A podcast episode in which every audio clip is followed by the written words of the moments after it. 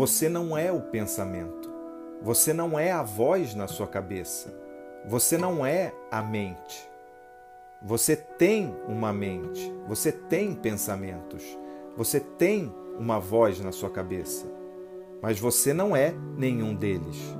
Eles são resultados de como você foi condicionado a partir das suas experiências de vida. Então, quem é você? Você é aquele que observa a sua mente condicionada, aquele que observa os seus pensamentos e a sua voz interna.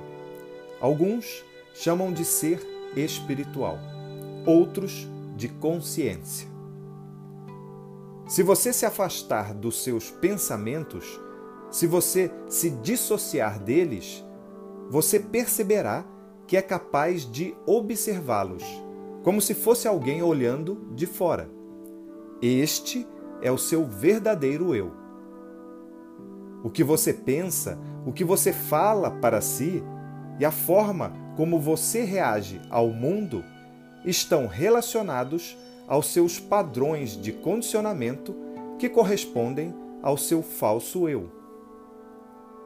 E se você se associa com o seu falso eu, se você se identifica com o que você pensa, se você acredita que é a mente, então você viverá controlado, comandado e limitado a forma como você foi condicionado, sem liberdade emocional de escolha. Por exemplo, se você pensar que não é capaz e acreditar nisso, ou seja, se você se identificar com este pensamento, então você vai se sentir assim e responder ao mundo de acordo com este sentimento desagradável.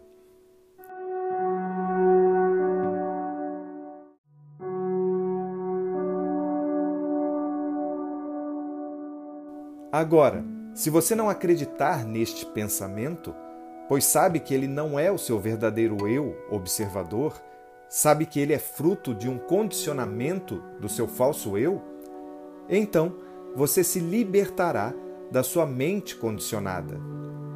E ao se conectar com o seu verdadeiro eu, você será capaz de reinventar a sua vida, de superar a ansiedade, o medo, a angústia e os traumas, pois terá de fato a liberdade emocional de escolha.